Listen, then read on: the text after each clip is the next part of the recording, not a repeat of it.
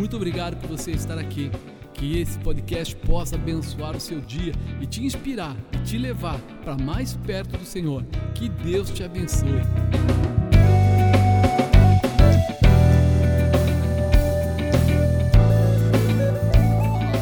Tem crente na igreja. Isso que eu acho legal.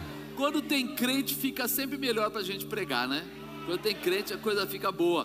E hoje é um dia tão gostoso, tão especial, né? É porque ontem foi dia dos namorados, então hoje é um dia especial, isso? Não, todo dia é dia especial. Todo dia. O camarada, o sujeito, ou a sujeita, né? O homem ou a mulher que de repente só se alegra no dia dos namorados, ele vive uma vida pequena, né? Poxa, dorme do teu lado todo dia, ou então você encontra toda semana, você namora com ela, se alegre todo dia né? Seja convidativo, seja feliz, né? Não precisa esperar aquele dia para comer uma pizza, sim ou não? Come a pizza tantas vezes quanto forem necessárias. Se não come a pizza, come a coxinha, come a esfirra, come qualquer coisa, mas fica feliz junto do cônjuge, junto da pessoa que você ama, daquela pessoa que você compartilha, né? Não deixa essa história para amanhã. Tem gente que deixa para amanhã, para amanhã, para amanhã, quando chega a hora já passou o tempo. Né? Sabe que o amor é cultivado? Ah, para, não é encontro de casais, mas o amor ele, ele é cultivado, ele cresce, se firma e se estabelece à medida do seu relacionamento. Se você começar a ver, as pessoas vão se, se tratando, vão tendo consideração uma pelas outras, vão dando seu carinho, seu cuidado, seu apoio, e daqui a pouco parece que já estão na mesma visão. No começo, um gosta do campo, outro gosta da praia.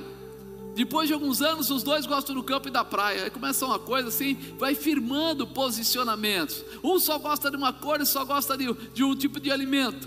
Eu lembro uma vez que eu fiz a maior bobagem da minha vida.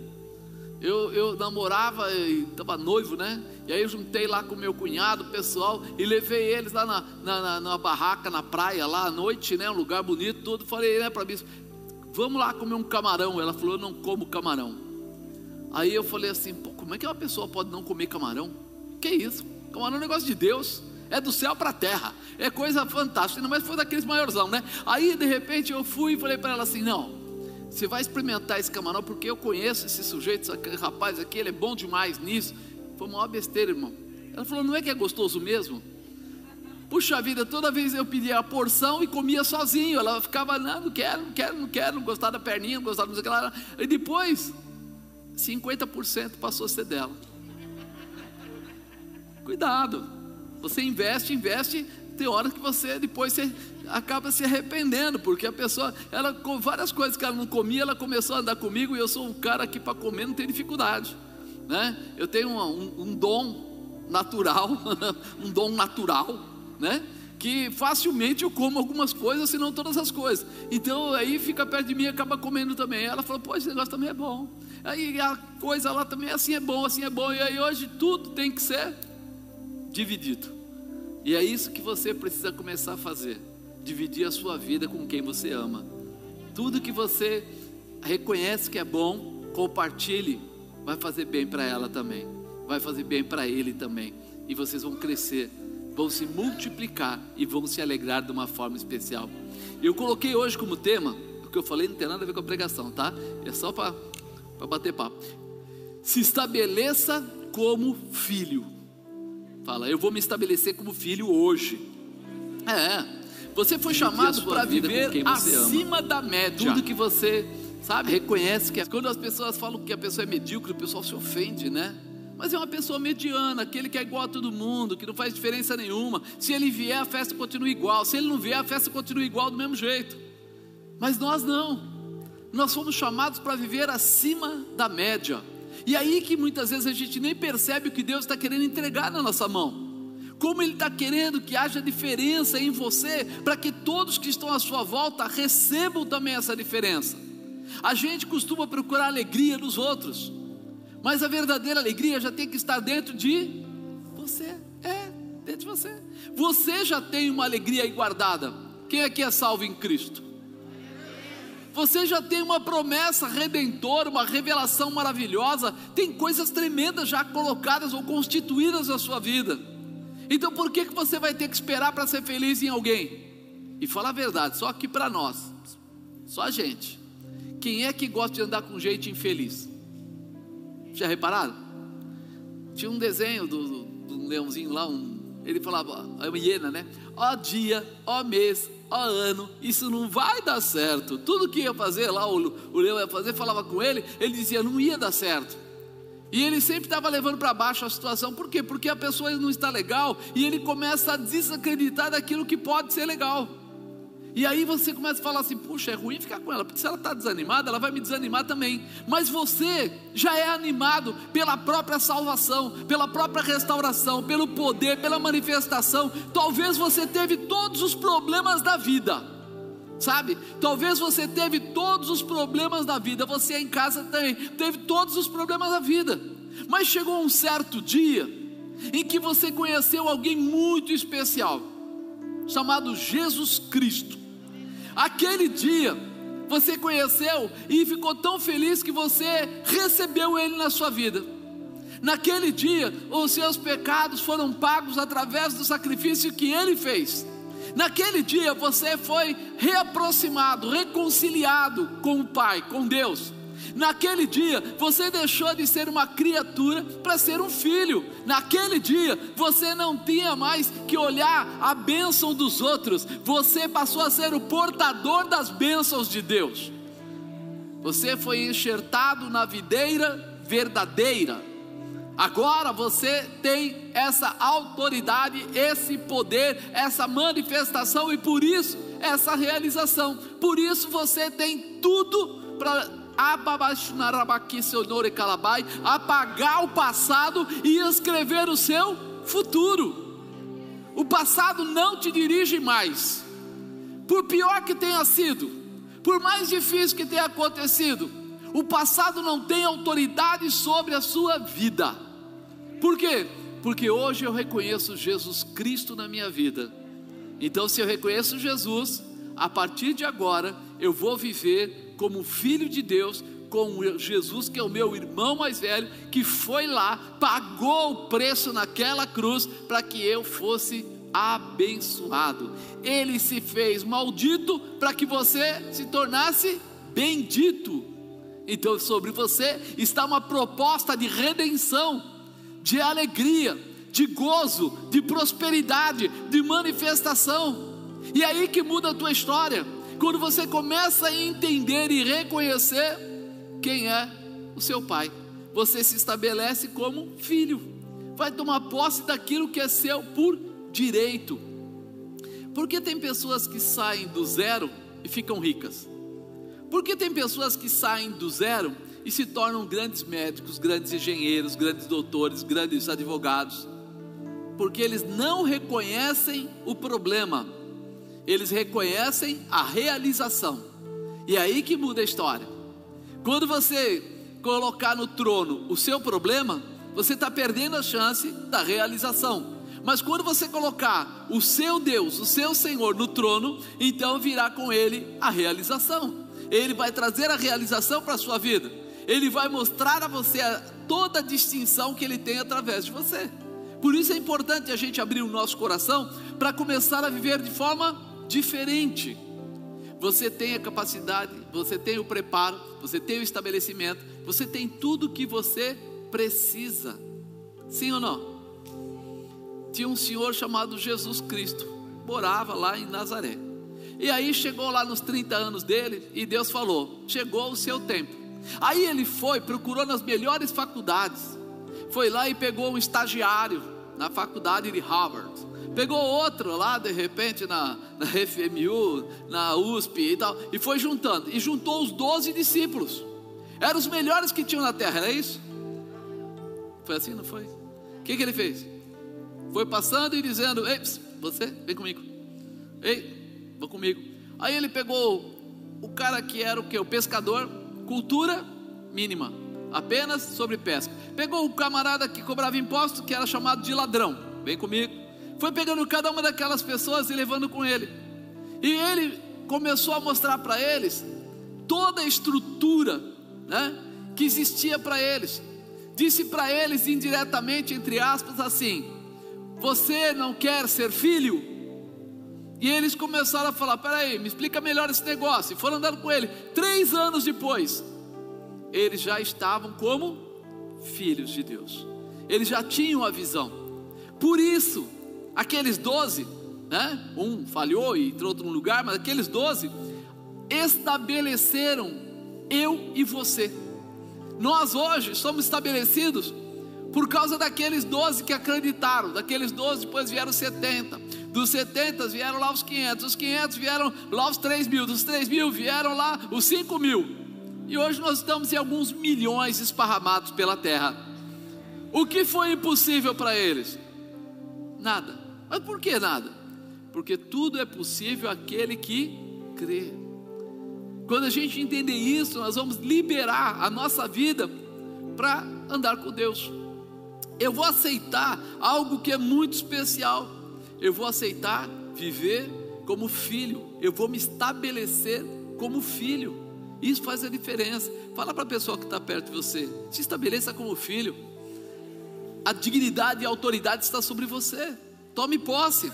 Você foi separado para a santificação. Você tem promessa de redenção e vida eterna. Você tem que estar disposto a receber a paternidade. Deus precisa entrar com tudo na sua vida. Você não é mais criança, já conhece o caminho para a sua realização. Você já conhece? Eu falei que se tinha cristão aqui, o pessoal gritou, quer dizer que tem. Cristão, tem, então peraí. Lá em João, em 14,6, ele fala lá: Eu sou o caminho, a verdade e a vida. Ninguém vem ao Pai senão por mim. Peraí, Jesus estava dizendo assim: Eu já abri a porta para você passar. Agora você vai parar de olhar para trás e passar pela porta, ou você vai começar a reclamar da sua vida do que não aconteceu. Porque o que não aconteceu foi ruim. Mas o que pode acontecer a partir de agora não depende de Jesus, depende somente de você. Você é o único que tem essa responsabilidade. Por quê? Porque ele abriu a porta. Ele falou: Eu sou o caminho, a verdade e a vida. Ninguém vem ao Pai senão através de mim. Então, se eu quiser, eu sei o caminho. Você sabe o caminho? É Jesus. É andar com Jesus, é viver como Jesus. Quando Jesus deparava com situações difíceis, o que, que ele fazia? Reclamava, blasfemava, ou ele transpunha, passava por cima. Ele encontrou a viúva lá, levando o filho dela, único, morreu. Ele olhou para lá, foi até lá e levantou o defunto. A mulher tocou nele e foi curada. E cada coisa, cada situação que acontecia com ele, nenhuma delas você via ele dizendo assim: Poxa vida, olha aí, pô Deus, o senhor, o senhor falhou, Olha, tem uma pessoa má ali, tem um fariseu ali contrário a mim, um saduceu ali contrário a mim, um romano ali contrário a mim. Ele não ficava olhando para isso. Por quê? Porque ele tinha o senso da mudança. Diga, eu tenho o senso da mudança. Amado, tudo aquilo que você acreditar, você vai fazer acontecer. É, é a fé, o firme fundamento das coisas que eu não vejo, mas eu espero. Eu acredito, vai acontecer, mas depende de quem? Do meu amigo? Do meu vizinho? Do meu primo? Da minha avó? Da minha tia? Ou depende de você? Hã? Depende de você, meu irmão. Não adianta. Eu sei, tudo bem. Eu vou até parar um pouquinho, eu sei. Nós fomos acostumados assim. Desde pequeno, a gente acostumou que se a gente chorar, alguém nos dá alguma coisa. Então a gente se acostumou com isso. Quando a criança é pequena e bebezinho, e ele tem fome, ele faz o quê?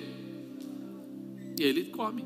Quando o bebê sujou as fraldas e ele quer ser trocado, ele faz o quê? Quando ele está com uma dorzinha, ele faz o quê? E quando ele cresce, ele cresce chorando. É, por quê? Por quê? Por quê? Isso não é o verdadeiro significado. Ele chorava porque não sabia falar. Alguém sabe falar aí? Então, se você sabe chorar, sabe falar, não é mais hora de chorar, é hora de realizar. é hora de você projetar, é hora de você acreditar, é hora de você tirar os olhos do que passou e estabelecer o que está por vir. Deus quer mostrar isso a você. É por isso que eu preciso me estabelecer como filho, porque eu vou reconhecer tudo que meu pai já preparou para mim. É, mas eu não conhecia meu pai. Meu pai era um cara terrível, mal demais. Ei, meu pai morreu cedo, esse, aquele, aquilo. Ei, é por isso que nós temos uma nova estrutura de paternidade que é espiritual. Porque se falhar alguma coisa, tem como consertar. Você lembra o que Jesus falou? Ele deixou claro isso. Ainda que a sua mãe se esqueça de você, porém, eu jamais me esquecerei. Eu trago o seu nome marcado na palma da minha mão. Sabe o que Jesus disse? Naquela cruz, aquele, aquele cravo que foi enfincado lá, é o seu nome registrado. Aqui tem sangue derramado para liberar você para as melhores coisas que você possa imaginar. E como você será forte, grande, poderoso, tremendo, glorioso, vitorioso, todos desejarão estar próximo de você. É você que vai selecionar quem vai poder aproximar ou não. Lógico que a misericórdia o amor que nós recebemos de Deus faz a gente amar ao próximo como a nós mesmos. Mas a nossa capacidade intuitiva vai nos facilitar a saber quem deve e quem não deve estar com a gente. Ou seja, aqueles que têm o objetivo correto ou não. Amém? Não sei se vocês estão conseguindo entender o que eu estou tentando passar. Se não entender, fala, não estou entendendo não. Mas eu vou mais, mais adiante né? Você tem que estar disposto a receber a paternidade. Você não é mais criança, você já conhece o caminho para a sua realização. Né? É as coisas que a gente precisa estar fincado no coração. É como se seu irmão mais velho viesse para te guiar até a fonte de toda a realização, a casa do Pai. Né? De manhã eu comentei aqui que o irmão mais velho ele gosta de defender o mais novo, sim ou não?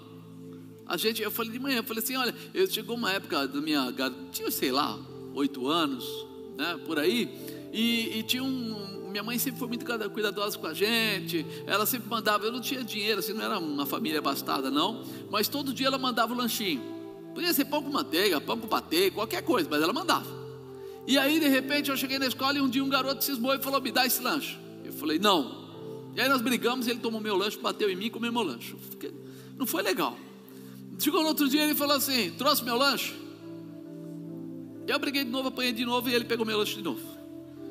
E aí foi alguns dias assim, eu acostumei a apanhar e eu falei, para, já que é para dar o lanche, dou logo.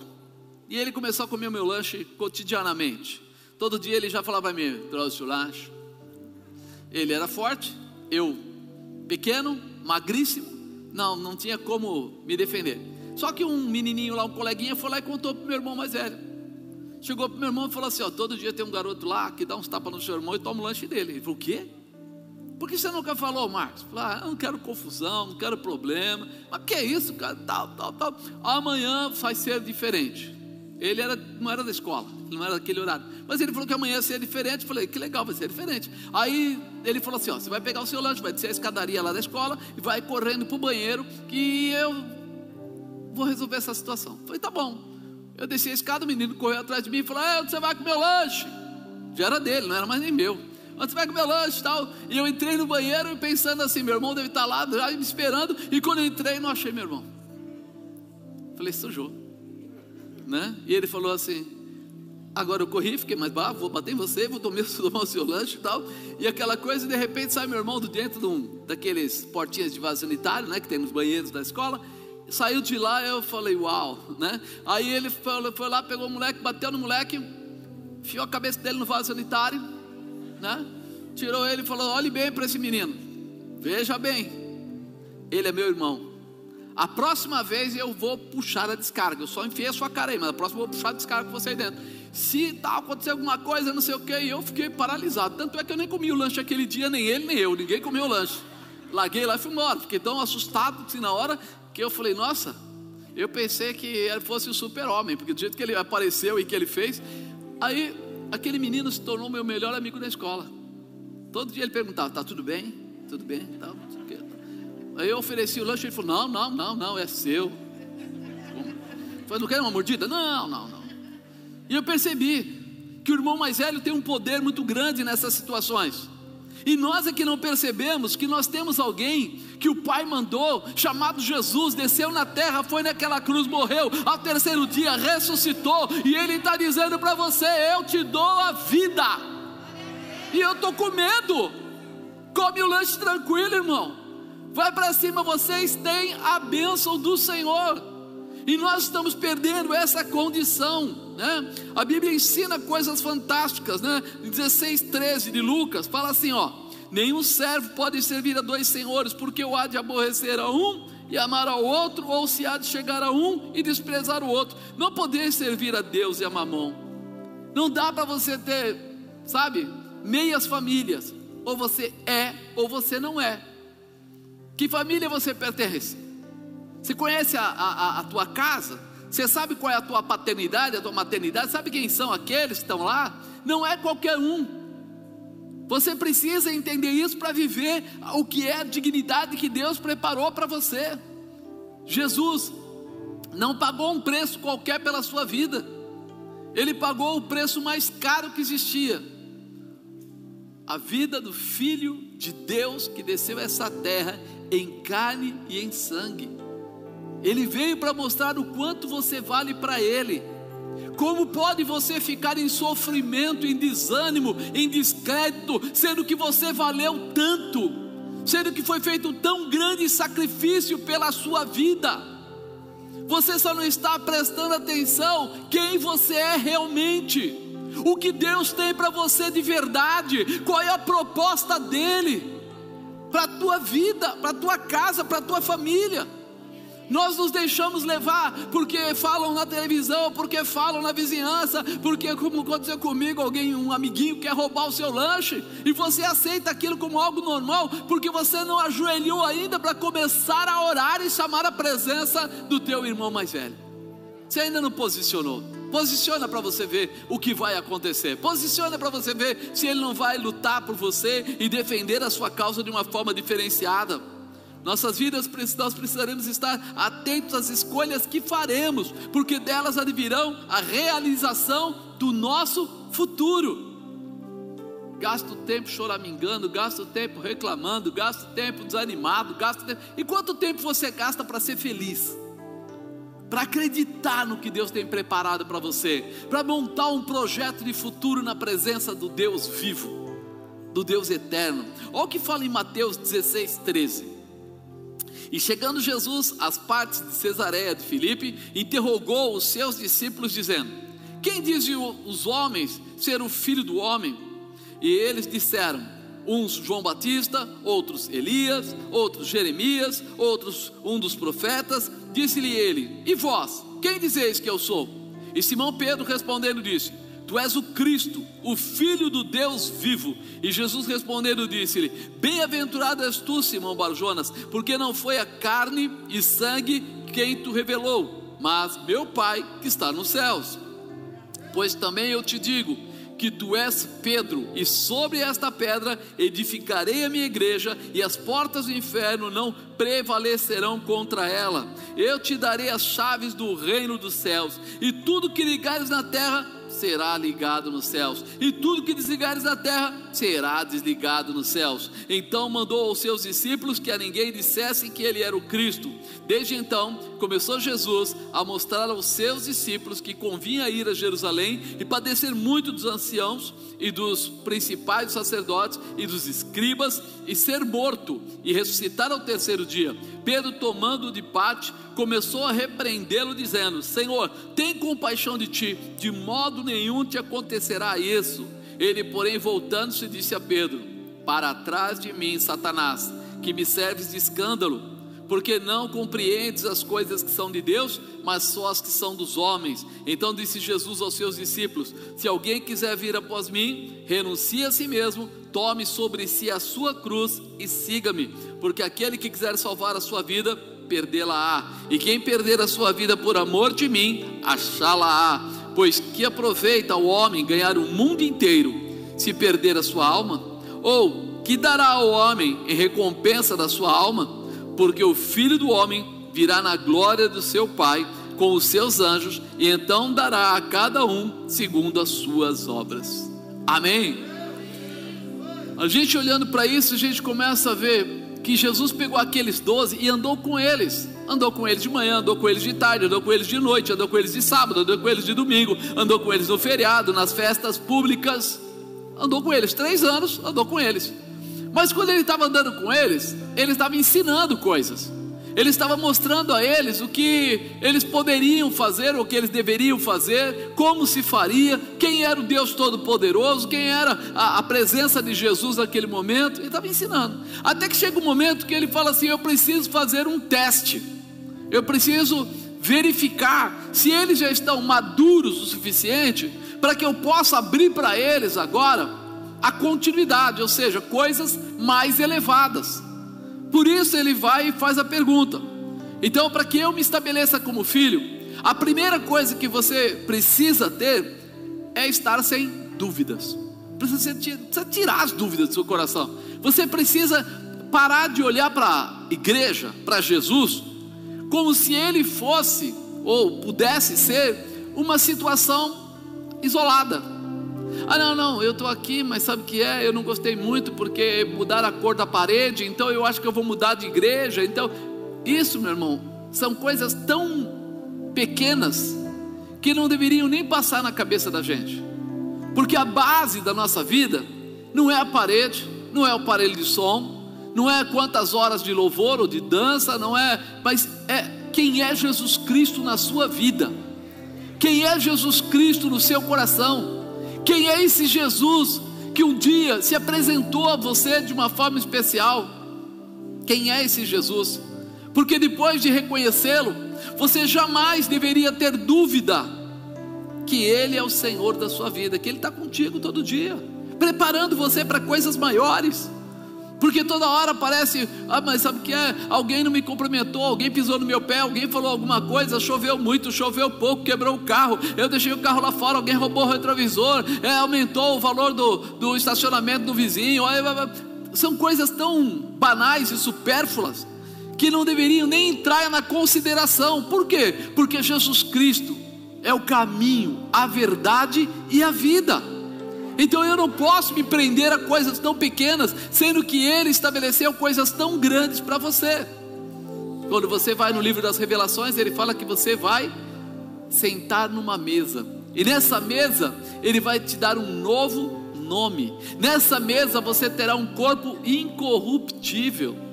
Nessa mesa, você banqueteará. Quer dizer, alegria, satisfação, realização, necessidade suprida. E ele começa a falar ruas de ouro, muros de jaspe. Ele, quando você pega o Apocalipse e começa a ler, você começa a falar assim: mano, que coisa doida, que coisa linda, que coisa maravilhosa é saber tudo que ele tem preparado para mim. É muita coisa boa.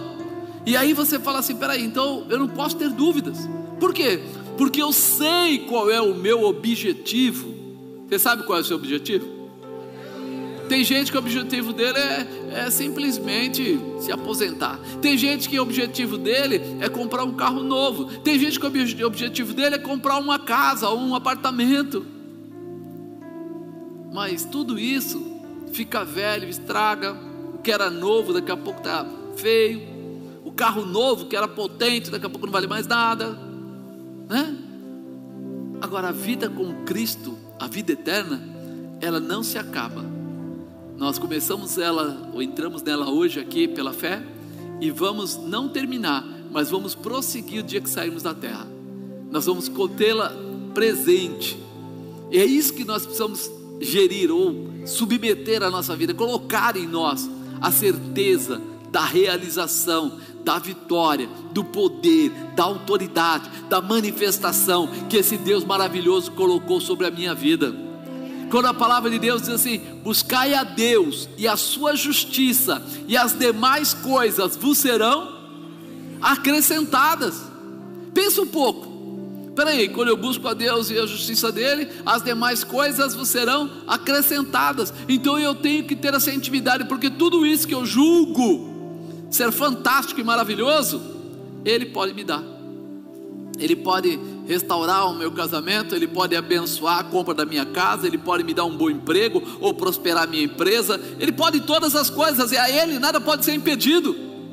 Peraí, eu preciso entender quem é esse Deus, eu não posso fazer negócio com Ele, não é negócio, eu preciso amá-lo de uma forma especial, porque Ele é a razão da minha vida.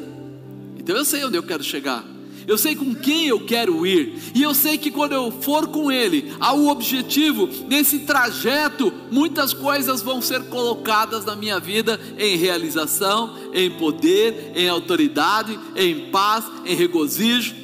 E é isso que muda a nossa história. Então eu não posso ter dúvida. Chegando Jesus às partes de Cesareia de Filipe, interrogou seus discípulos, dizendo: Quem dizem os homens ser o filho do homem? E eles disseram: Ah, uns João Batista, outros Elias, outros Jeremias, outro um dos profetas. E disse-lhe ele: Vós, quem dizeis que eu sou? Para vocês, quem é Jesus? Quem é Jesus? Eu ouço às vezes a pessoa falando assim: Jesus para mim é tudo. Quando a pessoa fala é tudo, a gente sabe que ela não sabe nada. Por quê?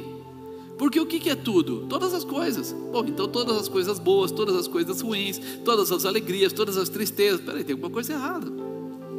Tem coisas que não provêm de, de Jesus. As drogas provêm de Jesus. A mentira provém de Jesus. O roubo. Peraí, então não é tudo. Eu preciso saber que Ele é meu salvador, meu curador, meu libertador, meu transformador. Ele tem uma característica específica para fortalecer o meu caráter e me levar à dimensão sobrenatural. Então eu preciso ficar ligado.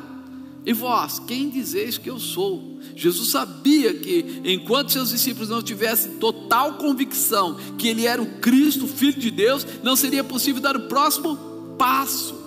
Não seria possível mostrar a eles o propósito. Eles precisavam reconhecer Amado, quem vem na igreja de quebra-galho, quem vem na igreja de qualquer jeito, quem não consegue ler uma Bíblia, quem não faz orações, ele vai viver sempre no quebra-galho. Ele não vai conhecer o profundo de Deus. Ele não vai conhecer as maravilhas do Senhor. Por quê? Porque ele está raso. Porque ele está superficial. E quem está superficial não está pronto. Por isso que Jesus fez questão de perguntar para eles: e quando o povo dizia, o que, que o povo dizia? Que poderia ser João Batista. Mas João Batista tinha morrido há pouco tempo. Como é que podia? Será que saiu o espírito de João Batista e incorporou? Mas peraí, diz que os judeus não acreditam nisso, mas eles estavam falando que era João Batista, que, que loucura, ser um profeta podia até ser, mas também voltando falar que era Elias, então quer dizer que é reencarnação, mas eh, os judeus não acreditam na reencarnação, e agora? Olha a confusão na mente daquele povo. Que situação é essa? E nós precisamos estar convictos quem Jesus verdadeiramente é. Ele é o Filho de Deus. Ele veio para trazer salvação, para nos ensinar os propósitos e os caminhos do Senhor. Isso é algo forte. Por isso Jesus começa com sabedoria perguntando essas pessoas sobre esse respeito, né? É muito claro. Nossa boca fala do que o nosso coração está Imagina se a pessoa falava que era João Batista, o coração dela estava cheio de dúvida. Se falava que era Elias, estava mais perdida ainda, necromancia, etc. Aí você fala assim, mas não é isso que acontece hoje? Cristãos estão dentro da igreja, mas estão aceitando um monte de coisa errada. O que está acontecendo? Porque eles estão sem a visão correta. Eles estão vivendo uma dimensão que não é a dimensão de Jesus. Quando for viver a dimensão de Jesus, eles vão viver os princípios de Deus. E os princípios de Deus são básicos. Eles não mudam de tempo em tempo. Eles não mudam de pessoa para pessoa. Os princípios de Deus são os mesmos. Eram, são e sempre vão acontecer da mesma maneira. Então eu preciso ficar ligado nisso. Segundo, né, se estabeleça como filho. Então conheça seu irmão mais velho. Conheça. Saiba realmente viver. E Simão Pedro respondendo disse: Tu és o Cristo, o Filho do Deus vivo. E Jesus respondendo disse: Bem-aventurado és tu, Simão Barjonas, porque não foi a carne e sangue quem te revelou, mas foi meu Pai que está nos céus. Quando a gente quiser andar com Jesus, nós vamos ter que entender uma coisa muito legal. Nós vamos ter que conhecer a família. nós vamos ter que conhecer o propósito. Nós vamos ter que estar preparados para entender o que é que Jesus veio fazer. Será que ele não tinha mais nada para fazer no céu? Ele estava lá, disponível. O que eu vou fazer? Não vou fazer. Faz o seguinte: dá descida lá. Dá uma, uma geral lá. Não, não. Ele sabia, o homem estava perdido. O projeto estava danificado, tinha que ser restaurado. E tinha que ser feito de uma forma especial. Diz a Bíblia que o salário do pecado é a morte. O dom gratuito de Deus é a vida eterna. Ele fala aqui também, quando nós pecamos, nós temos que pagar o preço de sangue. E ele fala: Poxa, quantos morreriam, ou todos teriam que morrer, para poder se, se estabelecer, mas a gente não consegue muitas vezes nem ajoelhar para orar direito. Como é que a gente ia falar assim: Pode me matar que eu quero ir para o céu? Então ele faz o que? Estabelece o Cordeiro Santo de Deus para tirar o pecado do mundo. Por isso tinha que vir alguém que nunca teve pecado, alguém que tinha uma característica nobre, alguém que era o filho de Deus, para que ele fizesse um sacrifício que Avadesh Nahai, que valesse por todos nós. É essa mudança, é esse é o, é o conhecimento que precisa entrar no nosso coração. Muita gente fala de Deus, muita gente fala do céu, muita gente julga tudo que acontece na terra de bom, de mal, colocando na conta de Deus. Por que Deus permite? Por quê? Porque não pensa o que eu estou fazendo. Eles querem que Deus seja culpado daquilo, mas pouca gente se disponibiliza a conhecer a Jesus e ao propósito de Deus através de Jesus Cristo. Nós precisamos conhecer o propósito de Deus através de Jesus Cristo. Se eu seguir a vida dele, eu vou entender cada coisa. Durante seu ministério, Jesus fez declarações através dos seus comportamentos, né? Olha o que ele fala: Mateus 22, 37. E Jesus disse: Amarás o Senhor teu Deus de todo o teu coração, de toda a tua alma e de todo o teu pensamento. A palavra de Deus diz que nós pecamos por pensamentos, palavras e obras. Quando você começa a entender é, é, esse, esse comportamento, esse posicionamento, você começa a entender: peraí, eu preciso amar a Deus de todo o meu coração, de toda a minha alma de todo o meu pensamento. Então, o que eu faço, ele vai falar mais forte do que o que eu falo. Muita gente fala de Deus, mas quando você olha para a vida da pessoa, ela é toda estrambelhada, toda errada. Ela aceita coisas terríveis. Ela aceita mentira, ela aceita engano, ela aceita bebida, ela aceita uma opção de coisas. Aí ele fala assim: é, mas é, é no tempo de hoje, não é assim, já mudou. Isso é coisa do passado, meu irmão. É a mesma coisa. Você pensa que lá na época de Jesus não existia prostituição? Antes de Jesus existia, por que não existia? Né? Existia. Você pensa que naquela época não existia bebedice? Existia. Olha a, a, a vida do Noé, que de repente se embriagou, fez um vinho, acabou tomando, fez um suco de uva, deixou o vinho fermentou, ele tomou, e aí ele aparece ficar nu, aí o filho dele vê, e aí o filho vai lá e tira o sarro, e ele vai lá e amaldiçoa o filho. O filho estava errado de, de ir lá tirar, brincar com ele? Estava, porque é falta de respeito, deveria honrá-lo. Mas o pai aparecer embriagado, tá certo? Nu, ficar lá na vinha sem roupa nenhuma, tá errado. Mas quem, quem proporcionou isso para eles? o comportamento. Que comportamento? A embriaguez com o vinho.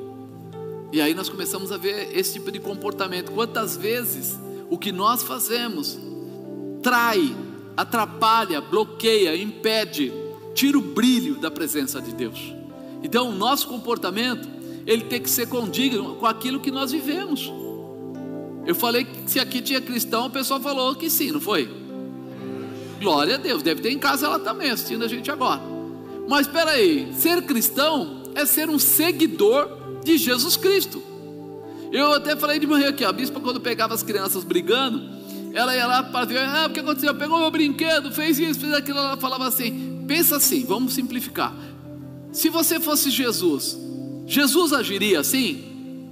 Aí o pastor Henrique parava, aí falava para o pastor Fernando, e como responderia você assim? Rapidinho acabava, porque eles colocavam o quê? Peraí, como é que Jesus agiria? Se nós somos discípulos de Jesus, nós temos que fazer o que Jesus faria. E ele não faria isso, ele não, não atacaria o seu próprio irmão, ele, ele relevaria um monte de coisa, mudaria.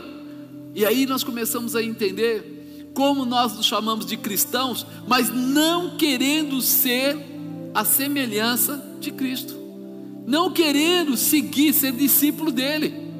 Né? Hoje é, existe um, um cristianismo tão raso que as pessoas acham que felicidade é satisfação da carne. Então, se é satisfação da carne, eu posso tudo. Porque se minha carne hoje está aflorada para prostituir, prostituir, prostituir. Para mentir, vou mentir. Para roubar, vou roubar. Para enganar, vou enganar. Para adulterar, vou adulterar. E peraí, não é isso. Aprender a dizer não, aprender a ter comportamento de dignidade, vai honrar a Deus através da sua vida. E outra coisa, vai abençoar a sua família. Porque quantos jovens entram em caminhos errados e terminam na Cracolândia? Quantos jovens entram em caminhos errados e começam a ter filhos com 15 anos? Quantos jovens entram em caminhos errados e estragam o seu projeto de vida, a sua carreira, o seu sonho? Por quê? Porque ouviu alguém que não tem parte com Deus e acabou aceitando um comportamento que não lhe ajuda em nada, só atrapalha, deixa marcas. E isso é importante a gente entender. Jesus sempre teve o cuidado de valorizar o Pai acima dele próprio. Né? Quando nós entendemos isso, fala: peraí, então Jesus, apesar de ser Deus também, fazer parte, ele preferia diminuir e deixar o Pai crescer e honrar o Pai. Mas por quê? Porque ele estava ensinando, orientando as pessoas. É engraçado, você fala assim de Pai, Filho e Espírito Santo, a Trindade. Os três são onipresente, onipotente e onisciente. Os três têm autoridade. Mas você nunca viu na Bíblia um tentando comparar a força com o outro. Nenhum deles tenta falar, não, não, então eu sou mais, hoje é meu lugar, eu estou aqui, eu faço mais. Não, não. Jesus ensinava a honrar ao Pai. Quando perguntaram para ele da vinda, quando seria, ele falou: só meu Pai sabe. Ele não falou assim, é, eu sei, mas não vou falar, porque não, não, não, só meu pai sabe que está registrado assim, assim, assim. Quando você começa a entender que o princípio da honra já acontecia entre Pai, Filho e Espírito Santo. O princípio da obediência já acontecia entre Pai, Filho e Espírito Santo. Pedi ao Pai e Ele vos enviará o outro Consolador. Ele não falou, fala comigo, que eu tenho facilidade no, no, negócio, eu estou lá junto com os grandes, e eu, eu vou o seguinte, fala comigo aqui, eu vou resolver. Não, não, não. Ore, peça ao Pai, e Ele vos enviará o outro Consolador. Quando você entende isso, você começa a ver que nós fomos chamados para fazer coisas tremendas, mas nós precisamos saber primeiro qual é a parte que nos cabe, o que é que nós temos que fazer. Eu preciso conhecer o que Jesus deixou registrado.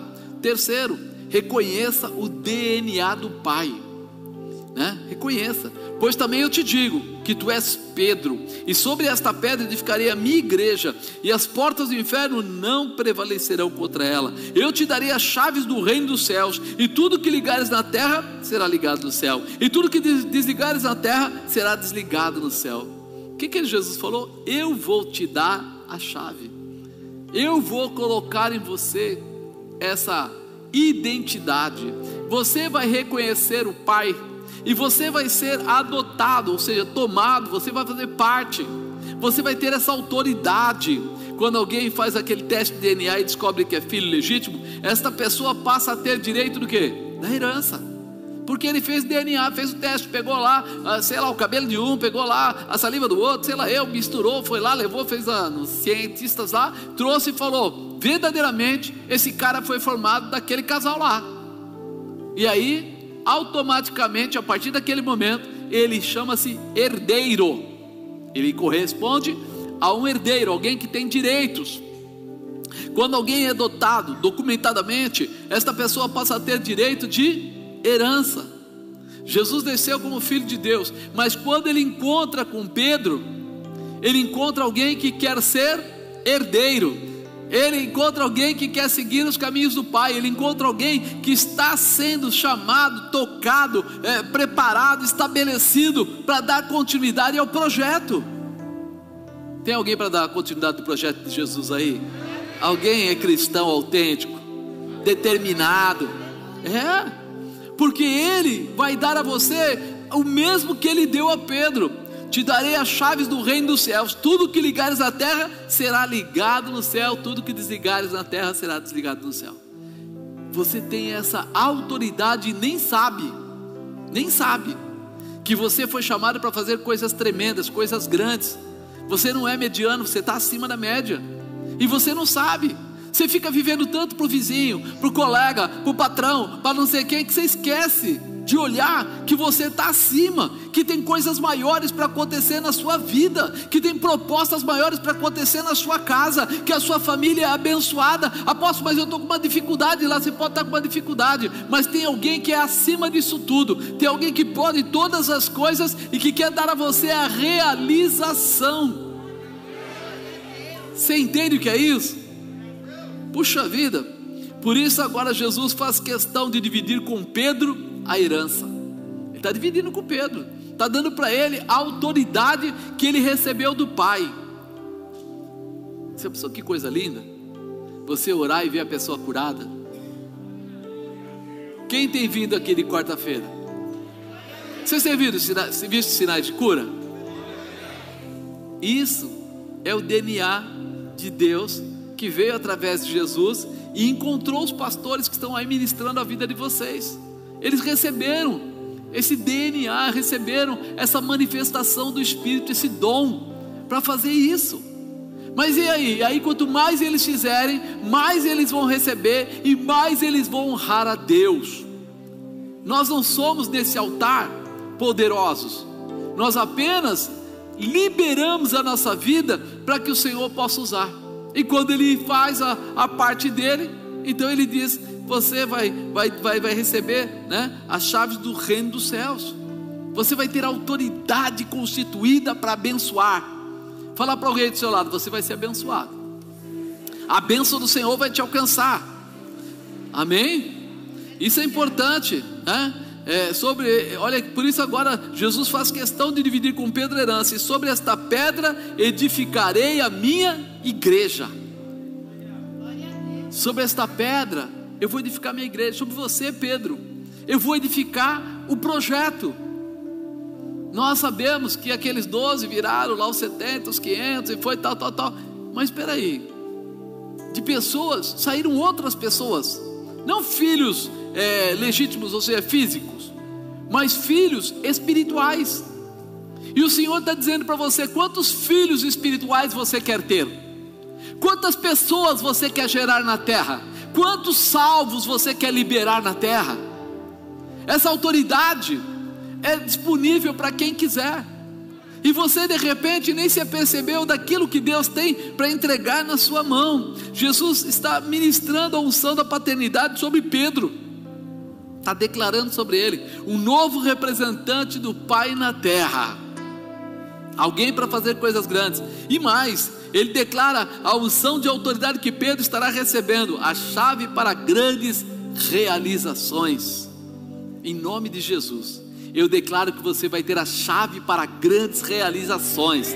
Que a unção de Deus para você vai ser maior do que uma continha no banco vai ser maior do que uma empresinha, vai ser maior do que alguma coisinha aí que você hoje luta para ter. Deus vai te dar sim tudo que você precisa, porém antes disso, você vai se entregar a Jesus Cristo. Você vai falar: Ei, pode usar minha vida, Senhor. Manda pau, estou à disposição. Jesus recebeu do Pai essa autoridade e poder e agora estará transferido para Pedro também. Quarto, se estabeleça como filho quarto é reconheça a herança da família. Amado, uma das coisas mais importantes é você reconhecer a herança da família. Eu, você já deve ter visto isso. Filhos de gente rica que recebem a herança e perdem tudo. Já viram? Nossa, existem até algumas empresas hoje que fazem esse trabalho, né? É uma transição que eles falam para que a pessoa, o jovem, o, ou até mesmo o filho, se for mais velho, não importa, ele aprenda a lidar com aquilo que é herdeiro. Porque às vezes a coisa é tão grande e ele não sabe lidar, ele começa a enfiar a mão pelos pés, começa a gastar dinheiro de qualquer jeito, estrutura e perde tudo. O que tem de filho que tem direito à herança espiritual e está perdendo tudo, está se misturando com as pessoas erradas, está falando com gente de forma errada, está aceitando sua vida viver de forma errada e daqui a pouco está distante de Deus. Mas por quê? Porque a palavra de Deus é clara. Seguir a santificação, sem a qual ninguém verá a Deus. Ou seja, a santificação ela é importantíssima. Hoje tem um, um povo dizendo assim: não, não, uma vez salvo, eternamente salvo. Fala, querido, isso é uma das maiores mentiras que pode acontecer. Não é porque você tem dinheiro, é rico, que você vai ficar rico pro resto da vida se você não souber usar. Se você gastar de forma errada, você vai ficar pobre logo, logo, vai perder tudo. Mas uma coisa é muito importante: se você souber usar a tua riqueza, você vai morrer, vai deixar herança para os teus filhos. Espiritualmente é a mesma coisa. A salvação veio sobre você de graça. Você não pagou nada por ela, mas se manter como ungido de Deus, debaixo da palavra de Deus, aí depende de você. Aí depende da tua escolha, do que você quer ser e aonde você quer chegar. Por isso assim, essa parte é muito importante. Importante você precisa adequar ou precisa se adequar, se alinhar, entender e receber a herança da família que você pertence. Você precisa assumir isso, tomar posse disso.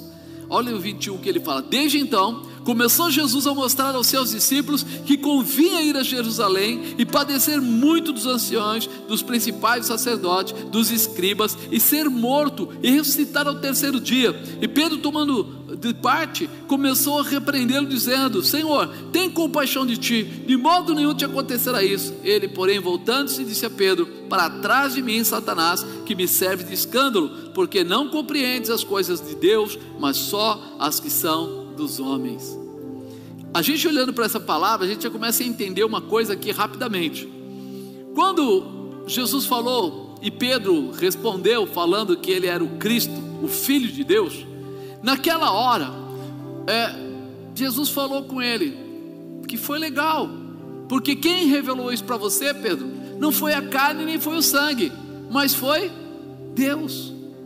Quer dizer, naquela hora, não foi uma condição de sabedoria humana, mas foi uma revelação de Deus. Só que agora a gente vê Pedro olhando para Jesus e dizendo assim: Não, Senhor, o senhor não pode morrer. O senhor, quer dizer, o orgulho tomou conta dele.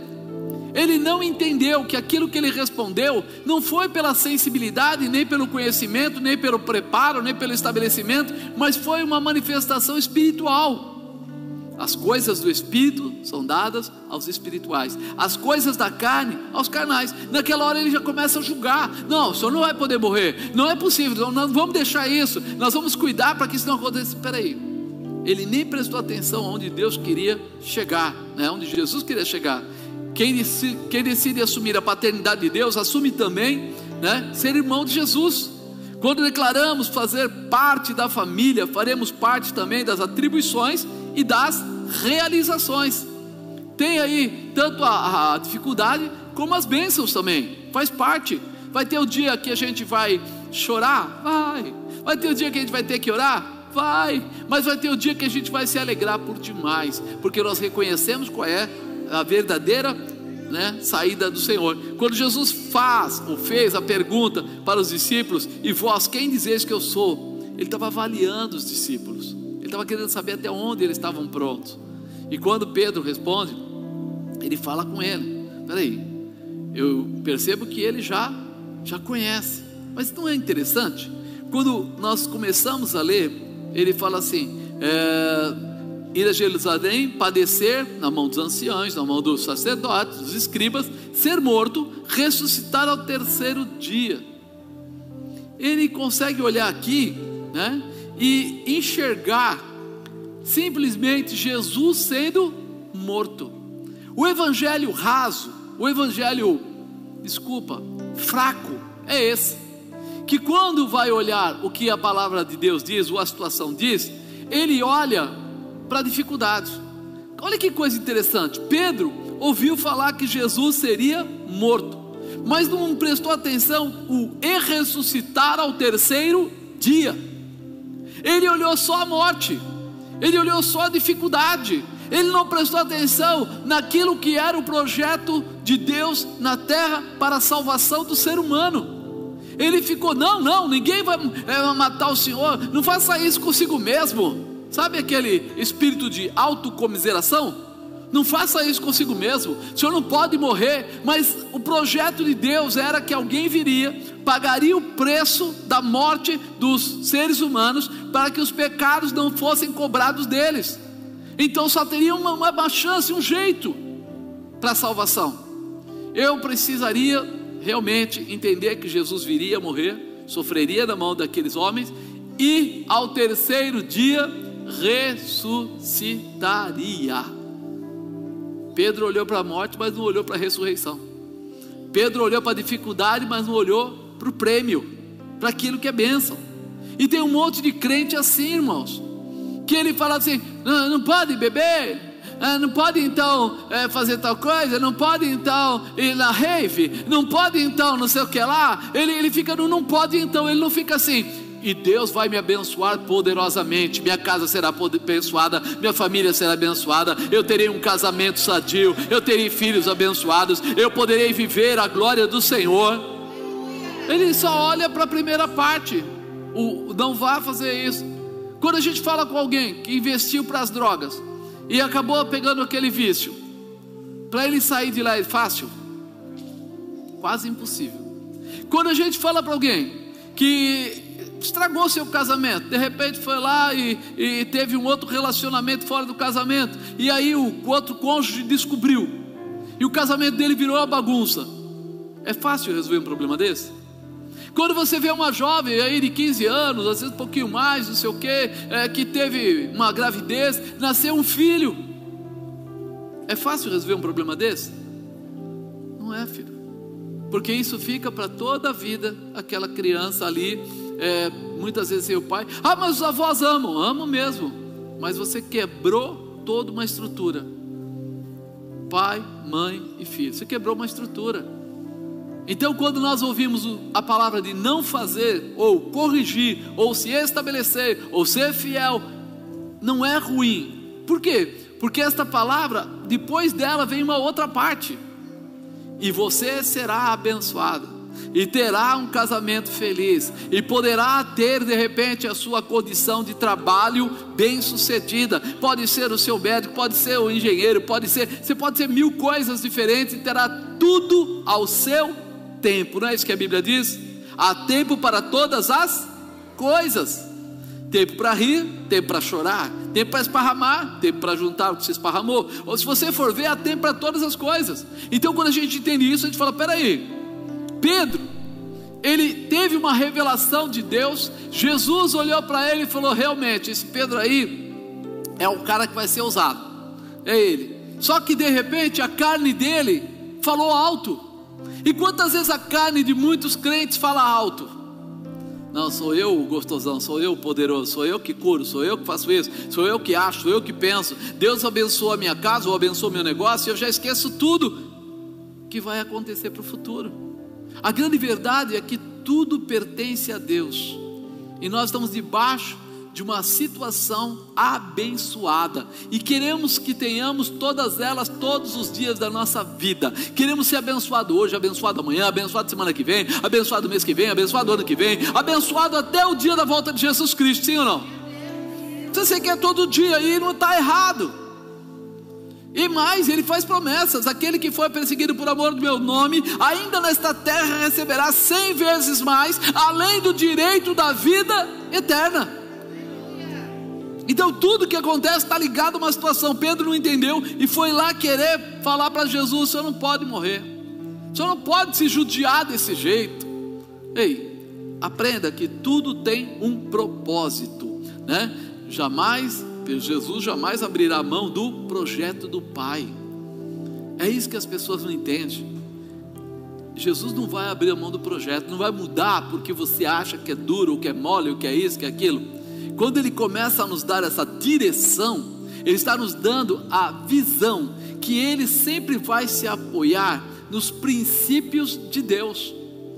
Toda vez que você quiser saber se está errado ou não, Vá verificar os princípios de Deus. E o princípio da honra, o princípio da obediência. Vá verificar. Qual é a, a, posição que você tem colocado diante de Deus? Porque quando você for quebrar um princípio desse, dizendo que vai servir a Jesus, esquece, Ele não entra nessa com você. Jesus não entra nessa. Jesus nunca vai quebrar um princípio do Pai. Isso precisa ficar consciente. Por quê? Porque muita gente quer ser bonzinho. Muita gente quer ser bonzinho. Ah, mas você tem que amar o próximo. Ah, mas peraí, peraí, peraí. Você pode amar o próximo. Mas amar o próximo não te faz trair alguém, é, né? ter outra pessoa no casamento, não te faz você pegar um dinheiro que não é seu. Eu já vi isso. A pessoa dizer, não, mas eu, eu vou, eu, eu sabe, eu estou lá na empresa, vou tomar esse dinheiro sem autorização, mas é para ajudar o outro. Síndrome de Robin Hood. Não existe, no céu não existe isso, irmão. Toda vez que você não pegar, pegar alguma coisa que não é seu, é roubo. E toda vez que você roubar, a Bíblia diz que os roubadores não entrarão no reino dos céus. Então eu começo a entender que a Bíblia não se trai. Ore e Deus vai fazer o dinheiro necessário aparecer, ou alguém dar o desconto para aquela pessoa para que ela pague menos, alguma coisa vai acontecer. Mas você não vai quebrar o princípio de Deus. Você vai seguir o caminho do Senhor, vai ser fiel à palavra dele. Por isso, nós precisamos e desejamos fazer parte da família de Deus através de Jesus Cristo. Precisaremos estar prontos a viver e defender o projeto que Jesus veio realizar na terra. Você tem que estar pronto a defender o projeto que ele veio. Ele trouxe um projeto. Se ele trouxe um projeto e nós dizemos que somos cristãos, nós estamos dentro do seu projeto, dentro do seu propósito, naquilo que ele colocou. O versículo 23 fala assim: Ele, porém, voltando-se, disse a Pedro: Para trás de mim, Satanás, que me serve de escândalo. É como se ele estivesse dizendo assim: Para trás de mim, Satanás, que você está querendo quebrar o princípio, está querendo desfazer o princípio. Isso não vai acontecer, porque não compreendes as coisas que são de Deus, mas só as que são dos homens.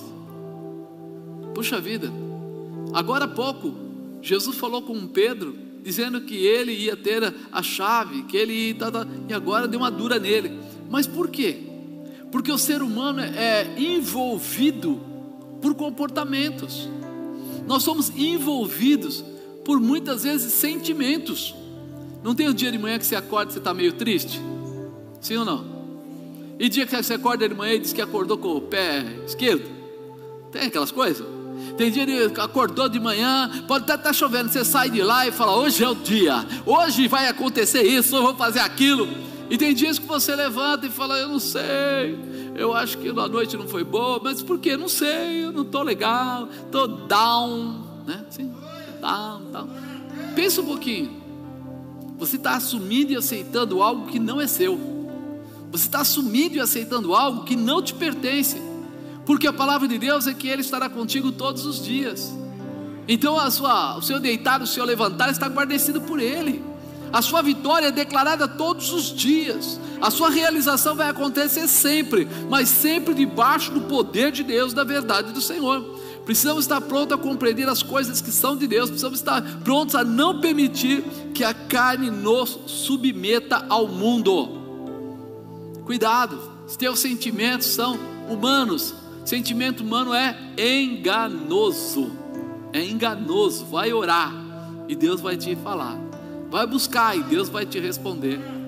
Eu não estou sentindo de ir lá. O que, que é? Sétimo sentido agora, né?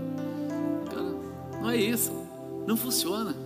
Irmãos, é, eu falo que Deus tem coisas para fazer na vida da gente, e às vezes Ele faz de uma, uma maneira que a gente não entende.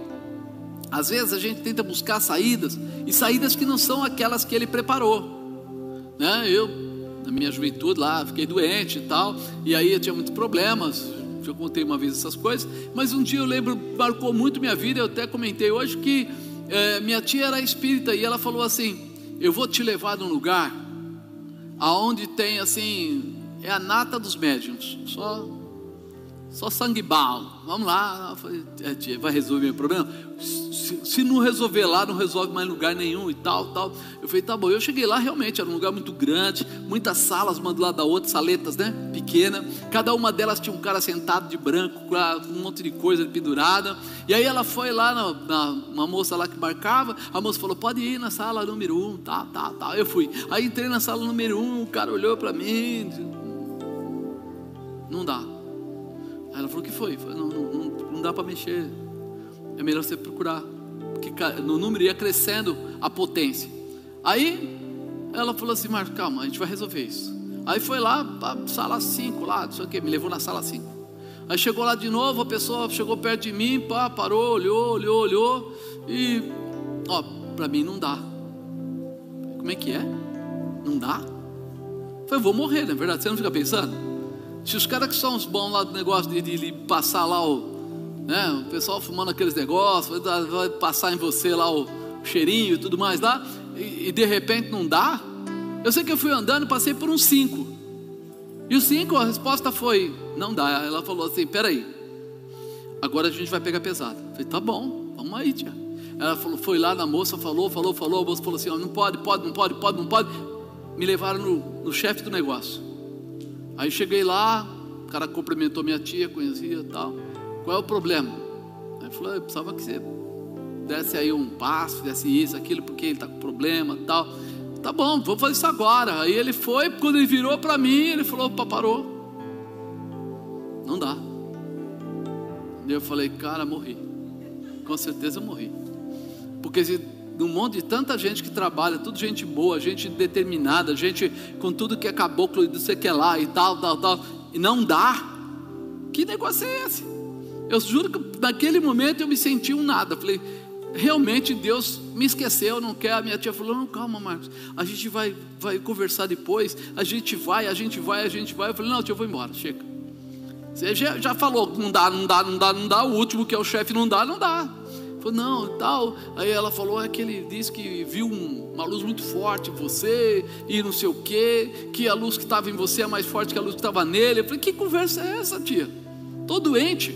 Eu não era crente eu estou doente, tal, tal, tal, tal, tal. Saí de lá, meu irmão, bem triste, achando que tinha acabado minha carreira, né? E fui embora mesmo, vamos embora, chega. Tempos depois eu entendi o que aconteceu. Por quê? Porque quando eu fui numa igreja, que eu cheguei numa igreja, é, foi a primeira vez que eu fui numa igreja como pastor, eu nem era convertido, eu estava é, aprendendo o que era uma igreja, eles tinham começado uma campanha em casa e ele é, convidou eu e a bispa para ir nessa igreja. A gente chegou lá, era daquelas até que senta homem de um lado, mulher do outro, né? aquelas igrejas bem tradicional. Né? E eu sentei justo com a, com a bispa do lado dela e ela estava com uma roupa bem curta, assim, um shorts curto, tal, né? Frente única, aquela coisa. A gente não sabia que ia lá, todo mundo ficou assim, né?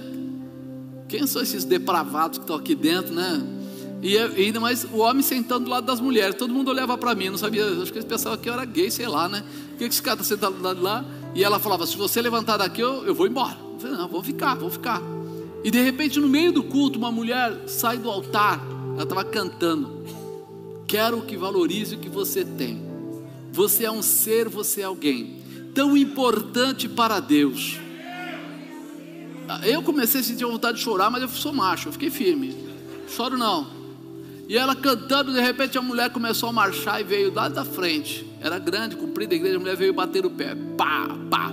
A bispa, nessa hora, tinha acabado de ser batizada com o Espírito Santo, primeiro dia que foi na igreja. E começou a bater o queixo.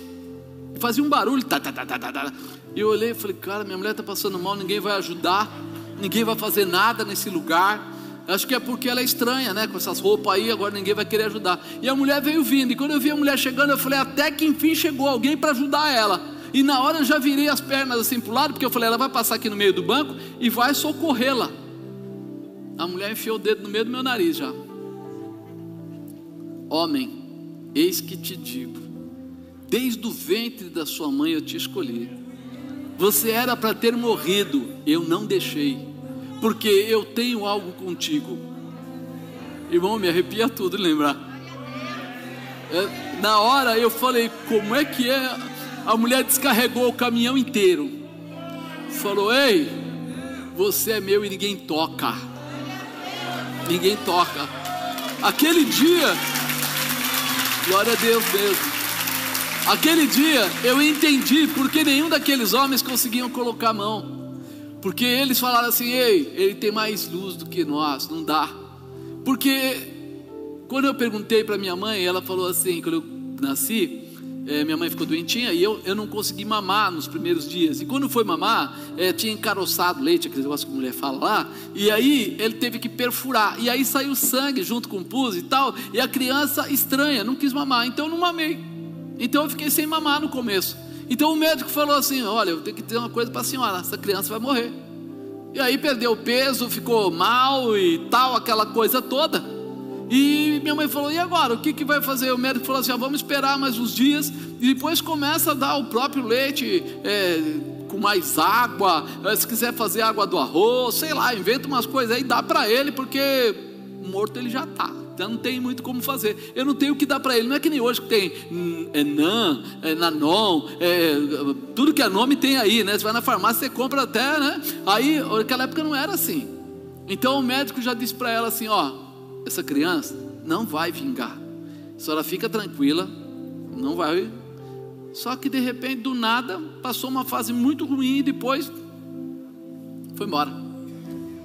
E aí, quando eu chego lá, a mulher fala: Você era para ter morrido, eu te escolhi desde o ventre. E aí você volta para querer saber a história, né? Você vai perguntar a história, você quer saber o que aconteceu. Meu pai desempregado, né? eu era o, o quarto filho e, e ela ficou grávida. E aí a família toda vai tentar fazer o quê? O que, que eles queriam? Tira esse bebê. Tira esse bebê.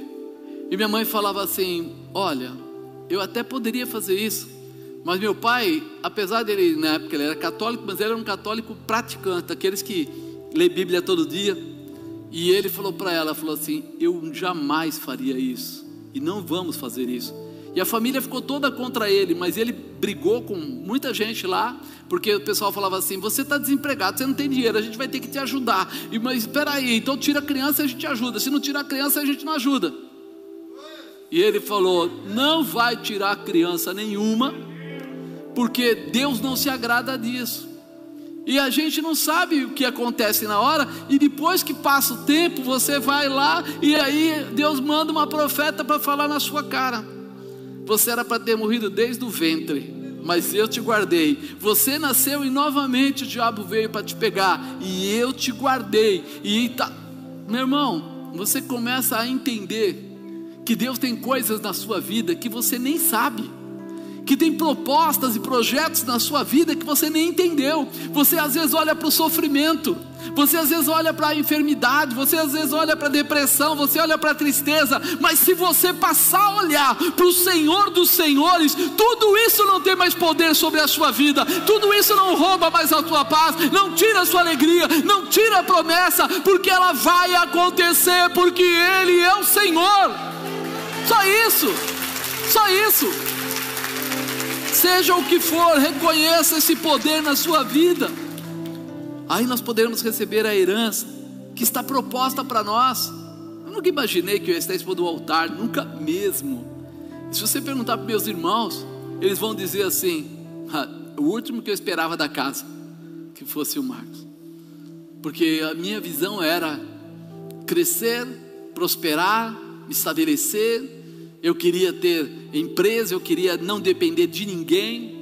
Quando você nasce humildemente financeiramente, a primeira coisa que você imagina é que um dia você tem que crescer, e que você tem que ter, e que você precisa ser, e que as pessoas precisam reconhecer, e depois você descobre que isso tudo é besteira. Quando você conhece a Jesus, você descobre que isso tudo é balela. Quando Deus quer te exaltar, Ele te exalta e pronto. Quando Ele quer te honrar, Ele te honra e pronto. E eu nem posso dizer para você quantas vezes eu fui, umas quatro, cinco vezes na Assembleia Legislativa em São Paulo para receber diploma. Tem aí na igreja, diploma de honra por trabalhos prestados a, a, ao Estado de São Paulo. Em São Bernardo, na época, como pastor que melhor sucedeu na região, na época, foi chamado lá pelos vereadores para receber prêmio. Então, quando você começa a olhar para essas coisas, você fala assim: Mas quem fez isso? Não fui eu, foi Deus. O Senhor é o teu pastor e nada te faltará. Você vai começar a conhecer o que é o poder de Deus. Aí nós vamos receber essa herança que está proposta para você. Deus não quer a tua angústia, não quer a tua tristeza, Ele quer a tua alegria. Mas sabe onde começa a tua alegria? Em você mesmo. Comece a sorrir, comece a acreditar, comece a profetizar, comece a amanhecer o dia dizendo: Ei Deus, este é o dia que o Senhor preparou para me abençoar, esse é o dia que o Senhor preparou para curar a enfermidade, esse é o dia que o Senhor preparou para fazer com que eu possa prosperar em todos os meus negócios. E você vai ver começar a acontecer, mesmo não sabendo ou não entendendo. Ele ainda é o Senhor. Amém? Último, quinto e último, assuma a chave da casa do Pai. Se estabeleça como filho. Assuma a chave da casa do Pai. Eu não sei você, mas meus filhos têm a chave da minha casa. Tem a chave do portão da, chave não, o controle da garagem. Eles entram em casa quando eles querem. Eu posso não estar lá, mas eles entram do mesmo jeito. Hoje eu saí na hora de manhã do culto aqui, aí o pastor Henrique convidou para comer na casa dele, e aí a bispa falou assim: é, Você quer ir em casa pegar alguma coisa? Ele falou: Já passei lá e já peguei. Eles sabem que eles têm liberdade. É, eles têm liberdade. Mas por quê? Porque eles são herdeiros. Eles têm afinidade. Eles têm honra e é isso que nós precisamos entender. O céu está aberto para você, meu irmão. Você tem afinidade, você tem honra. E você está em casa choramingando, reclamando, mas está se posicionando. Entra lá e pega o que você precisa. Ele vai entregar na sua mão com todo carinho e todo amor. Então disse Jesus aos seus discípulos: Se alguém quiser vir após mim, renuncie a si mesmo, tome sobre si a sua cruz e que ele falou? Renuncia-se. Agora é hora de depender de Deus. Agora não é hora do que eu sei, eu posso, eu tenho, eu faço. É agora assim, meu pai sabe, faz, tem e pode. E por isso eu confio no que ele fala. A garantia dele me sustenta. E é isso que o Senhor está pedindo para a gente. Quer vir após mim? Vem, mas renuncia a si mesmo. Não vem tentar colocar a sua humanidade, o seu lado humano sobre o espiritual. Reconheça que Ele é o Senhor, que Deus é o Senhor, que Ele é o Pai. Você precisa entrar na visão da paternidade e assumir a chave, porque daí em diante tua casa será diferente. Sabe as angústias? Às vezes a gente não sabe nem como falar com o filho, fala a verdade. A gente quer falar para o filho, fica meio assim: como falar, como não falar. Entrega ele para Deus. Mas entrega assim, orando, não é com raiva. É assim, uma, está nas tuas mãos. A partir de hoje eu vou orar por ele.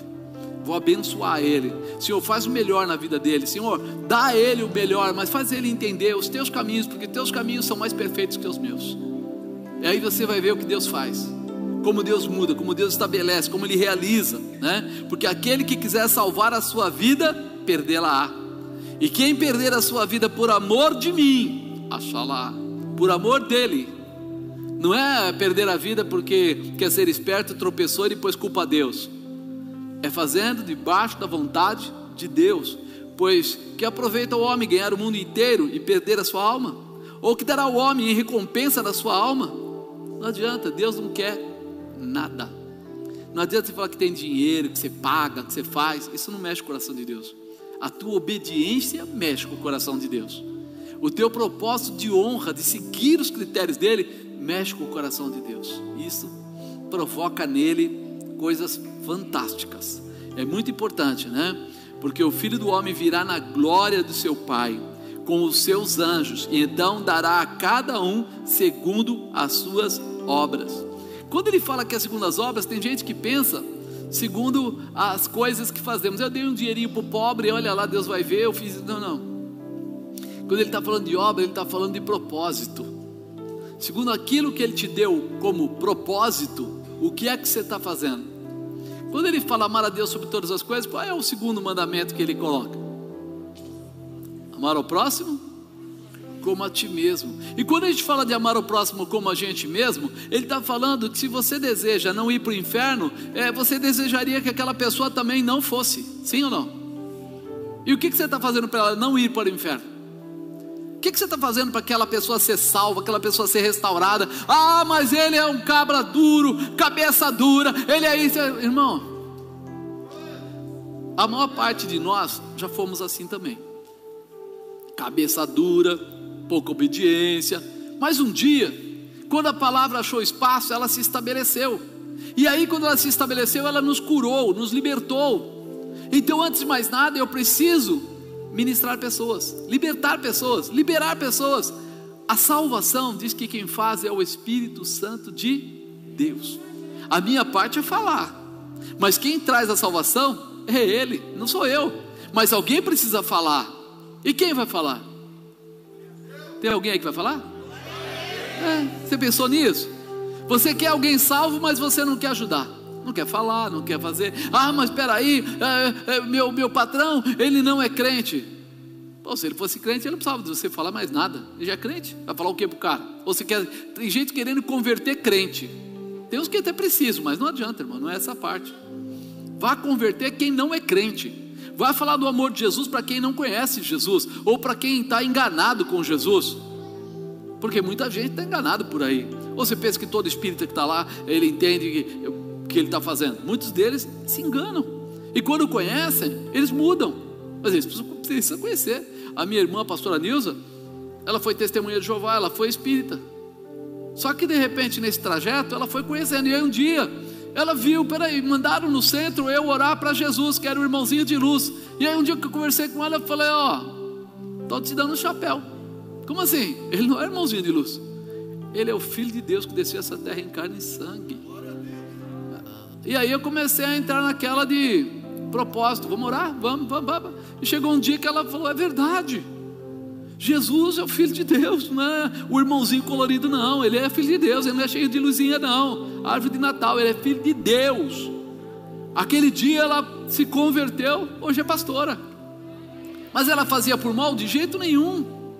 Ela fazia porque ela estava acreditando em propostas que não eram verdadeiras. Então nossa parte é falar, o Espírito Santo vai entregar, vai mudar, vai estabelecer. A Bíblia diz né? Na verdade, a Bíblia informa que só existe um único caminho. Qual é? Jesus. O caminho, a verdade e a vida. Ele é tudo para nós. Ele é o único intercessor entre os homens e Deus. Então eu preciso aprender com Ele para que eu possa alcançar. Eu quero ser filho como Ele é filho. Eu quero ter a chave que Ele entrega para nós. Ele entrega a chave na nossa mão. Como? Através daquela cruz ele tirou a chave da mão lá do diabo e disse para nós: vocês agora são herdeiros, vocês têm direitos. É hora de nós entendermos isso para vivermos isso. O exemplo de Jesus deve ser seguido, não é opcional para aqueles que desejam adquirir a chave do céu. Para aqueles que não desejam, liberado. Mas para aqueles que dizem que querem ter a chave do céu, é opcional, não, é obrigado. Vai poder seguir, né? Renuncia a si mesmo, eu não vivo mais, mas. Fala alto, eu não vivo mais, mas. Se Cristo vive em você, meu irmão, então o mundo não tem mais dignidade na sua vida, não tem mais comando na sua vida. Agora você sabe quem você é e sabe a quem buscar. Você sabe qual é a chave que tem que estar na sua mão. A chave da sua mão não é a chave do mundo, não é a chave da esperteza, não é a chave da riqueza, não é a chave da mentira, não é a chave do engano, não é a chave da prostituição, não é a chave da. Não, não. A chave que está na sua mão é a chave do céu. A beleza disso tudo é que Deus é o dono do ouro e da prata. E aí? Você precisa de riqueza? Ele tem. Deus é aquele que tem autoridade na cura. E aí? Precisa de cura? Ele tem.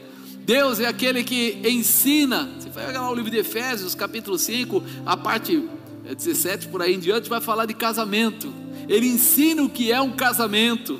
Eu, Padachei Kalabahai. Se você começar a se ligar na Bíblia, você vai entender que ele tem tudo o que você precisa. E aí, eu tenho que escolher: quer seguir a ele?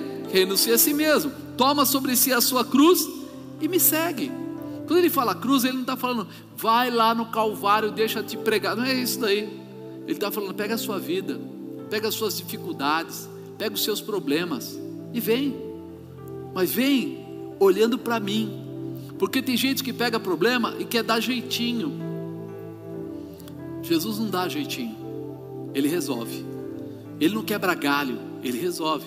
Então, quando você pegar a sua cruz, segue a orientação dele. Tem um, um povo hoje, falando umas babuzeiras, umas mentiras, uns enganos, né? Mas como, como dizer, tudo é livre, né? É, o pessoal falando assim: não, a cruz já foi, foi de Jesus, não existe mais cruz, não sei o que, não sei o que. É porque não sabe ler Bíblia, não tem conhecimento bíblico. Mas se ele prestar atenção aqui, ele vai falar assim: peraí, é para mim pegar a minha vida, meus problemas e seguir em Jesus, como se ele fosse o Filho de Deus e eu estivesse orientado por ele. Ele é o Filho de Deus? Jesus é o Filho de Deus? O que, que, você acha? Fala a verdade. Não, agora, agora, se você falar que não é, eu não vou brigar com você. Jesus é ou não é o Filho de Deus? Tem certeza? Vocês não estão se empolgando? Então pega logo a tua cruz e segue ele, cara. Para com isso. Se você já entendeu o mistério, vai longe. Vai longe. Não fica segurando, não. Porque aquele que quiser salvar a sua vida, perderá. E quem perder a sua vida por amor de mim, achá-la. Amado, nós temos direções preparadas para a gente, para alcançarmos os objetivos. Mas será que a gente está com os olhos abertos? Com a mente aberta? Para seguir esse caminho? Não existe outra maneira de alcançar a presença de Deus se não for com arrependimento de pecados, salvação através do sangue. Nós podemos ensinar o caminho a muitas pessoas, mas a salvação é individual e pessoal. Não adianta. Eu posso ficar aqui falando para todos vocês. Vai ter gente aqui dentro que vai falar assim: gostei da palavra, foi bacana, mas eu não vou seguir.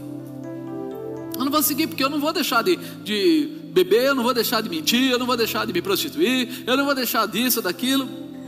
Vai adiantar? Tudo que eu falei vai ser só o quê? Encheção de linguiça. Agora, se você de repente falar assim, não, eu quero conhecer o que Deus pode fazer na vida de alguém, eu vou atrás, eu vou buscar, eu quero receber essa manifestação de Cristo. Eu quero viver. Amados, outro dia uma pessoa falou para mim assim: Mas eh, vocês oraram por uma pessoa e a pessoa morreu. Você está pensando que a gente é Deus? Nós não somos Deus. Nós pedimos a Deus, clamamos a Deus, mas ainda existe um único Senhor, é Deus. Nós entramos pelas Suas promessas e andamos em cima dela, mas a maior promessa que Ele tem é que o nosso descanso não é aqui, que nós estamos nessa terra de passagem. Por quê? Porque o nosso local é o céu. Aqui nós estamos, como diz, nos defendendo e nos protegendo para atravessar essa jornada e sair do outro lado na intimidade com Ele. Porque se eu atravessar essa jornada e não conseguir me estabelecer, ao invés de ir para o céu, eu vou para o inferno, só isso. Ai, o apóstolo, que loucura. É verdade. Nós precisamos nos preparar para viver essa bênção, né?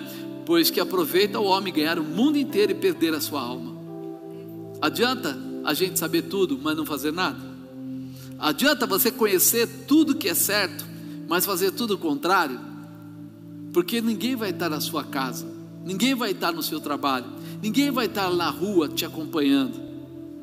Eu lembro uma época, última empresa que eu trabalhei, e um dia o meu diretor chegou e falou assim: está vindo aí um cliente muito grande e a gente vai para uma boate, assim, assim, assim, assim.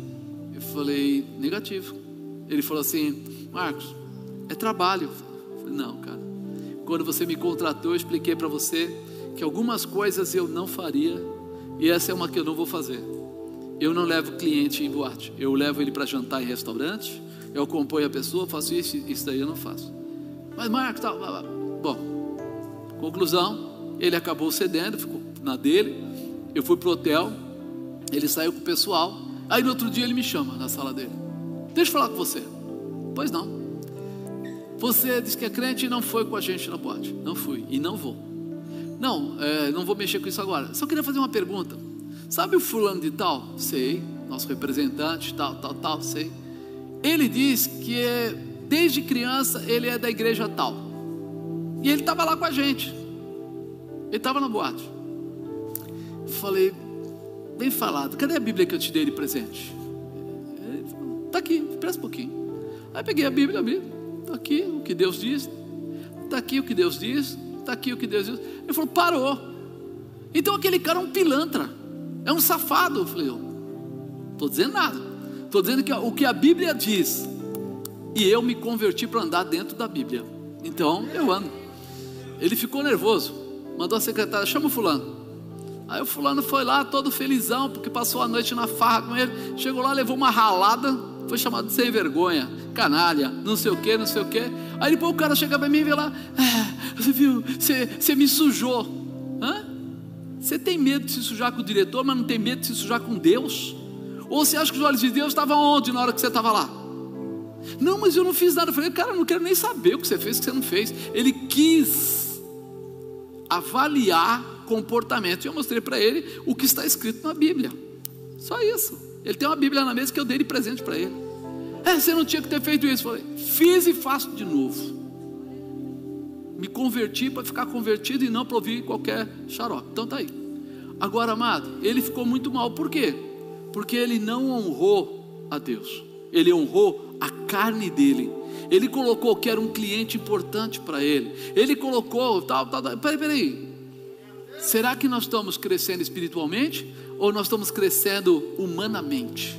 Nós estamos querendo nos garantir, porque diz que existe a carne, existe o espírito. O espírito milita contra e a carne contra. Quem vai vencer? Aquele que for melhor alimentado. Quem está sendo alimentado na vida dessa, dessa pessoa? A carne. Falei, ele discutiu, eu falei para ele assim: tudo que você semear, isto também você colherá. Presta atenção no que eu estou te falando. Ele falou assim: Eu quero ver. falei, cara, não fala isso para mim. Não, eu, agora eu quero ver. falei, Senhor, estamos aqui nós dois, né? essa santidade e eu. E ele está dizendo que o que ele faz é certo, o que eu faço é errado.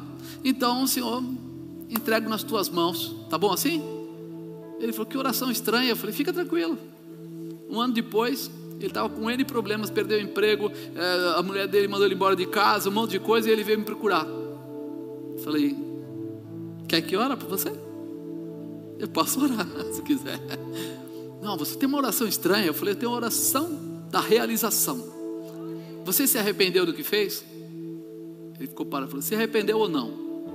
Aí ele falou assim, olha, eu não gosto de falar isso, mas eu me arrependi. Falei, se arrependeu? Então vamos orar pedindo perdão a Deus que você se arrependeu. Diga para ele que você se arrependeu. E eu tenho certeza que você vai voltar a ter uma empresa, voltar às suas coisas e tal. Aí oramos, pouco tempo depois ele me liga. Eu consegui uma empresa, minha mulher me aceitou em casa, não sei o quê. Falei, gostou, lindão? Bonitinho? Fechou aí? Aí eu estou pedindo perdão para Deus até hoje. Falei, continua.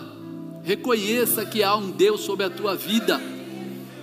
Se você reconhecer que existe Deus, a primeira coisa que você vai lembrar é que você é um pecador. A segunda é que ele é um salvador. E pecador que fica embaixo de salvador muda a sua vida.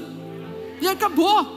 É só isso que ele quer, que a gente saiba quem ele é e a gente entre como filho na herança, na bênção, na realização, na vitória.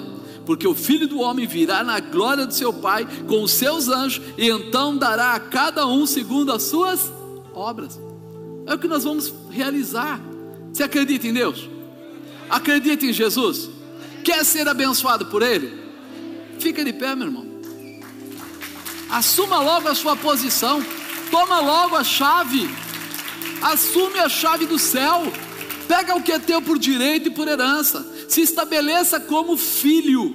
Primeiro, Tire as dúvidas. Segundo, conheça seu irmão mais velho. Terceiro, reconheça o DNA do pai. Quarto, reconheça a herança da família. Quinto, assuma a chave da casa do pai. Meu irmão, quem gosta de milagre? E por que você não faz milagre? Por que você não faz milagre? Um dia eu conheci um pastor. Esse pastor ele era meio loucão, assim, aquele cara meio doidão. E eu falava assim: esse cara é meio louco, acho que tem problema de cabeça. Ele falou assim: eu fiquei assim desde o dia que eu comecei a ver as maravilhas de Deus e, e tal. E ele falou assim: quando você ora, como é que você faz? Eu falei assim: eu oro e peço só um milagre e tal. Ele falou assim: então você vai fazer diferente. Eu falei: como assim? Eu vou estar na sua igreja hoje e você vai orar e vai falar assim: vai ficando de pé quem está sendo curado agora. Fica todo mundo sentado. E eu peguei e falei: cara, mas e aí se ninguém ficar de pé? Ele falou: aí é que está você vai ver o poder de Deus naquele lugar. Tá. Oramos. Falei, eu vou orar. Quem tem enfermidade, sentir que foi curado, fica de pé. Mais ou menos um terço da igreja estava de pé. E a hora que eu olhei para aquilo, eu não sabia se eu corria lá para rir e para abraçar as pessoas ou se eu continuava orando, porque eu falei que negócio lindo. Daquele dia em diante eu nunca mais parei de orar por curas. Mas por quê? Porque existe uma disponibilidade no céu para milagres, para realizações, para curas, para transformações. Mas está faltando gente que queira isso. Tem alguém que quer assumir, né, se estabelecer como filho? Eu vou fazer essa oração e eu vou pedir a Deus que você seja essa pessoa. Que Deus coloque sobre a sua vida essa, esse poder. Você quer isso?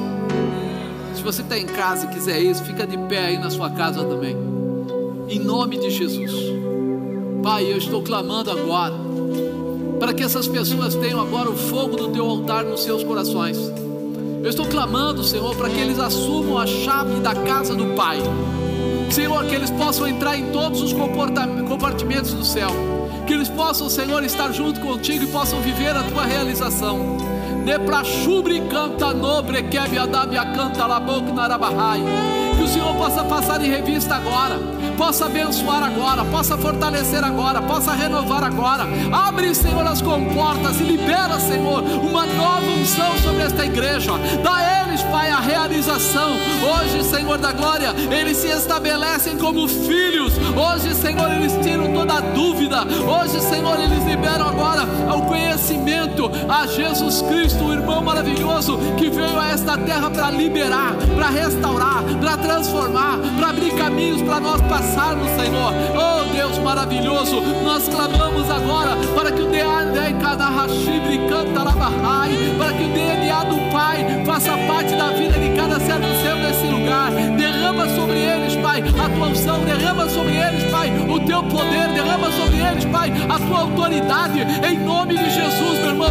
Você vai orar pela tua casa, você vai orar pelos teus filhos, você vai orar pelo seu marido, pela sua esposa. Você vai orar, Senhor, para cantar a chaia, canta pelo seu pai, pela sua mãe. Você vai orar pela sua empresa. Você vai orar pelos seus funcionários. Você vai orar pelos seus colegas de trabalho. Você vai orar pelo seu patrão. E a tua oração fará coisas tremendas. Nós veremos a glória de Deus se estabelecer. Nós veremos o poder de Deus se estabelecer. Nós veremos a realização de Deus se estabelecer.